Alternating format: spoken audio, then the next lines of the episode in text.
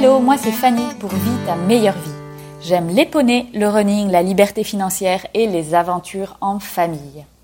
Je suis passionnée par expérimenter et développer des outils pour vivre ma meilleure vie. C'est ce que je vous présente dans ce podcast, des clés et des outils pour que chacun puisse se rapprocher de sa meilleure vie. Qu'est-ce que ça signifie vivre sa meilleure vie? Cette définition est propre à chacun, mais le principe de base est que chacun choisisse consciemment ce que l'on veut faire de notre temps sur notre belle planète. Que votre problématique soit trouver sa voie, trouver du sens dans ce qu'on fait, trouver plus de temps, euh, améliorer son rapport à l'argent, développer des investissements, vous trouverez dans ce podcast des conseils et des clés pour vous aider dans ces recherches-là.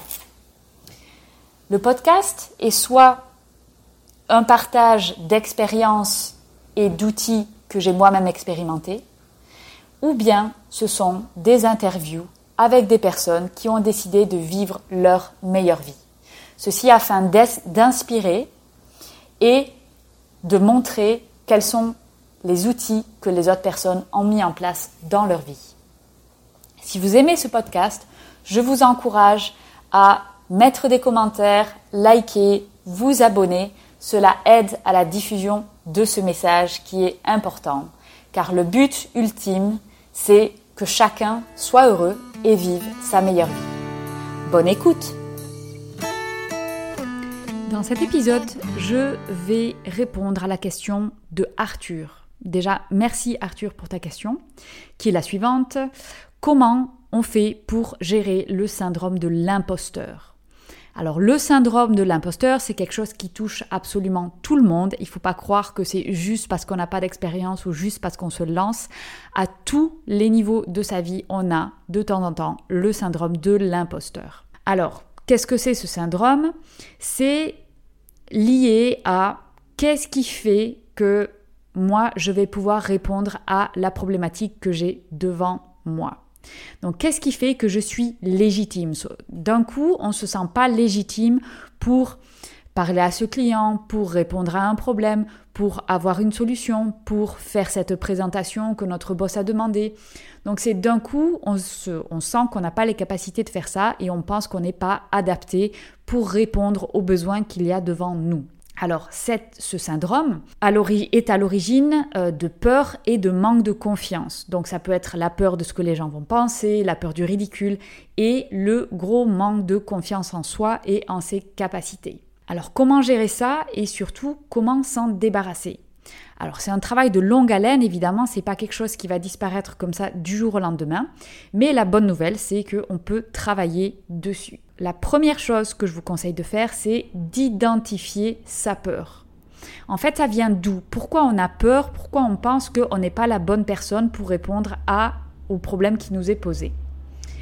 Donc, est-ce que c'est que pendant, quand j'étais jeune, euh, peut-être j'ai été harcelée à l'école, peut-être j'ai eu des situations où je me suis sentie ridicule. Voilà, il faut vraiment identifier quelle est cette peur. Ensuite, le deuxième point, il va falloir rationaliser, c'est en fait euh, contrer la peur qu'on a identifiée. La peur, elle n'est pas rationnelle.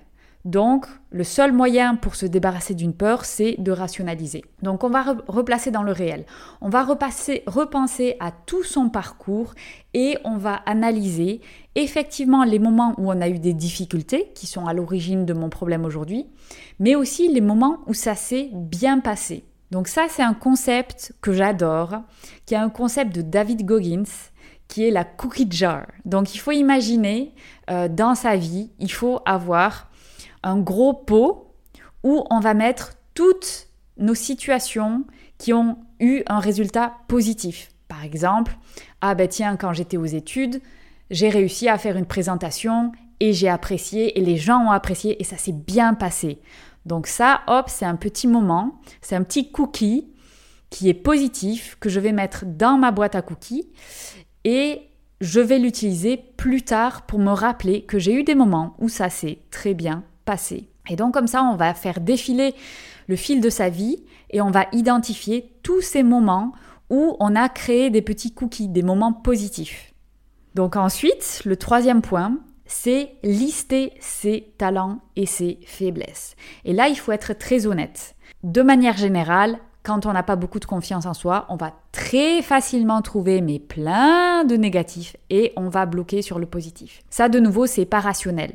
Donc on a tous des talents et des faiblesses. Il faut les lister, il faut les regarder avec vraiment des yeux honnêtes. Si vous avez vraiment du mal à faire cet exercice-là tout seul, vous pouvez également demander à, votre entourage, aux gens qui travaillent avec vous, vous leur dites, bon, mais qu'est-ce que tu penses que je fais bien ou qu'est-ce que tu penses de mes talents? Où est-ce que je suis bon? J'ai du mal à le voir moi-même, mais toi, tu as le recul nécessaire pour voir ça.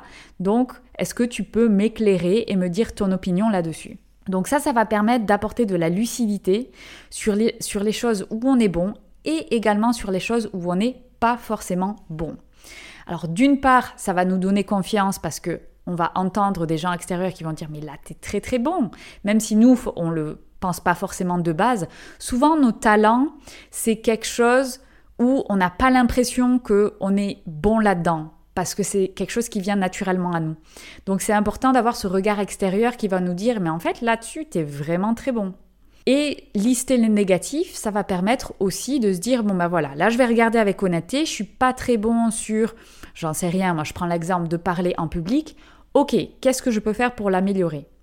Et comme ça, on va développer un plan pour également améliorer ces points plus faibles. Conseil suivant, assumez que vous ne savez pas tout à 100%. Alors, le plus gros conseil, et je pense que c'est vraiment la chose la plus importante, pourquoi on se met dans le syndrome de l'imposteur? Parce que on pense que c'est de notre devoir d'apporter à 100% la réponse. Mais en fait, pas du tout. Ce qui est important, c'est d'être honnête. Et même être honnête avec nos clients. S'il y a quelque chose que vous ne savez pas, ça sert à rien de bullshiter, ça sert à rien de dire ah oh oui, mais alors attendez, enfin d'essayer de broder, faire croire que pas du tout. Si vous savez pas, vous savez pas. Par contre, si c'est votre client, vous pouvez vous engager et dire OK, là je ne sais pas, par contre je m'engage à essayer de trouver la réponse. Ou alors dire bon ben là je ne sais pas, donc peut-être je vais vous rediriger vers quelqu'un d'autre qui aura plus de compétences que moi pour répondre à cette question-là. Et par exemple, c'est ce que j'ai fait puisque euh, on m'a posé une question. Arthur, c'était toi d'ailleurs, sur l'administratif comment créer euh, la micro-entreprise, comment ça fonctionne, euh, quels sont les rouages de ce système-là? Je ne suis pas du tout experte en la matière, donc j'ai renvoyé vers quelqu'un d'autre. Euh, vers des comptes Instagram que je suis moi-même pour avoir des informations là-dedans. Et d'autant plus, cette euh, formulation, enfin ce système ne me, ne me, concerne pas directement puisque je suis expatriée. Donc moi, c'est pas du tout le type de, de, structure que je vais forcément créer. Donc je ne suis pas la bonne personne pour répondre à cette, cette question-là. Donc je renvoie à l'extérieur. Je vais pas faire style non mais je m'y connais trop dans la micro-entreprise et puis hop aller chercher des informations à droite à gauche. Non, je ne suis pas expert du tout là-dedans. Mais par contre, il y a d'autres personnes qui le sont beaucoup plus.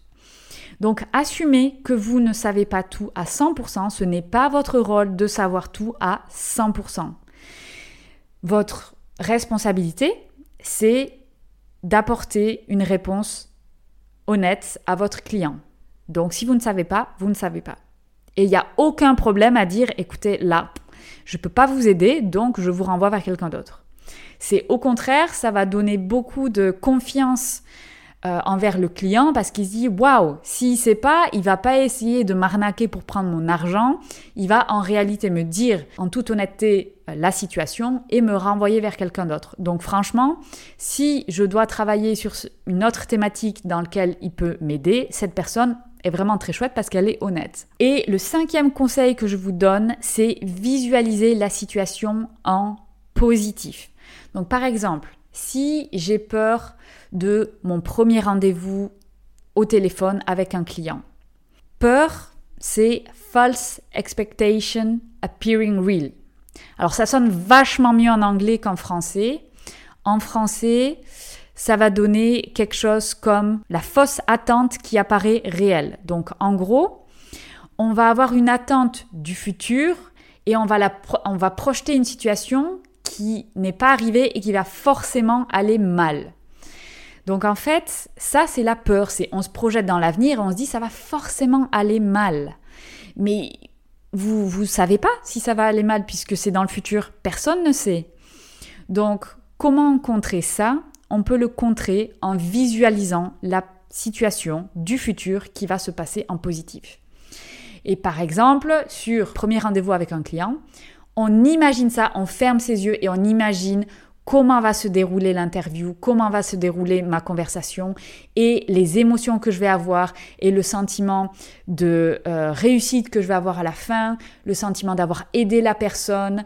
Donc tout ça, ça va vous conditionner en fait pour aller voir le positif on est en tant qu'être humain, on est câblé pour avoir peur parce que la peur c'est ce qui nous a permis d'évoluer euh, en tant qu'être humain pour euh, alors c'est très utile pour éviter d'aller euh, dans certains endroits où on pourrait mourir ou alors dès qu'il y a un bruit un peu bizarre vite il faut partir en courant pour éviter de se faire bouffer par un lion. Alors c'est très utile en, en, moment de survie quand on est dans la jungle mais c'est pas du tout utile pour notre vie aujourd'hui à l'heure actuelle.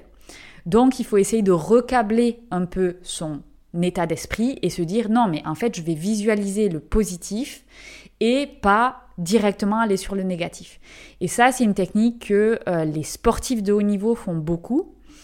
Euh, c'est voilà visualiser la situation, visualiser que je vais gagner, visualiser ma course, comment elle va se passer à chaque étape, comment je vais placer euh, mes pieds en course à pied pendant le 100 mètres, euh, pour avoir la bonne impulsion et pour arriver à ma, puissance maximum et pour gagner et le sentiment que je vais avoir quand je vais gagner, quand je vais lever les bras au ciel, quand j'ai passé ma ligne d'arrivée.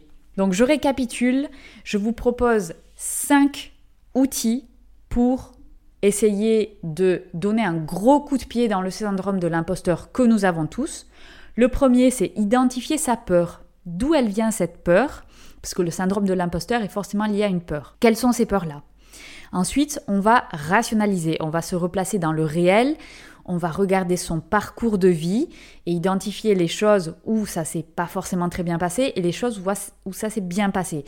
Celles où ça s'est bien passé, on va imaginer que c'est des petits cookies que je vais pouvoir ressortir dans les moments de doute. Donc à chaque fois que je vais douter, avoir le syndrome de l'imposteur, je reprends ces petits fragments de mémoire et je me dis mais là c'était bien, tu te souviens, tu as été tellement fier d'avoir euh, réussi à parler devant la classe entière. Troisième, lister ses talents et ses faiblesses. Donc très important, si vous avez du mal à le faire par vous-même, faites-vous aider, demandez à votre entourage. Quatrième, euh, conseil, assumez que vous ne savez pas tout à 100%. Il faut être honnête. N'essayez pas de régler un problème si vous ne savez pas comment le régler. Renvoyez vers quelqu'un qui aura peut-être plus de compétences si vous avez vraiment un problème et que vous n'êtes pas la bonne personne pour régler euh, le problème. Cinquième, visualisez la situation en positif. Très important, notre cerveau est câblé pour penser au négatif, on va essayer de se projeter dans le futur en positif pour contrer cela. J'ai également écrit un blog, un article de blog à ce sujet, ça s'appelle Comment garder la motivation dans les moments difficiles. Donc je vous invite à aller le voir, il est sur vitameilleurvie.com. Voilà, j'espère que cet épisode vous a plu. Et n'hésitez pas à m'envoyer vos commentaires si vous avez d'autres outils auxquels vous pensez pour essayer de réduire ou faire disparaître le syndrome de l'imposteur. Bonne journée J'espère que ce podcast vous a plu. N'hésitez pas à l'envoyer à un ami, à le partager, à le liker, à l'enregistrer, à laisser des commentaires, laisser une note. Tout ça est très important pour la visibilité du podcast et la transmission du message. Je vous rappelle également que vous avez des ressources gratuites sur le blog, le podcast, la chaîne YouTube. Vous pouvez retrouver sur www.vitameilleurvie.com et sur Instagram, la meilleure vie de Fanny. Vous retrouvez également toutes les news et les actualités de ce projet. Merci à vous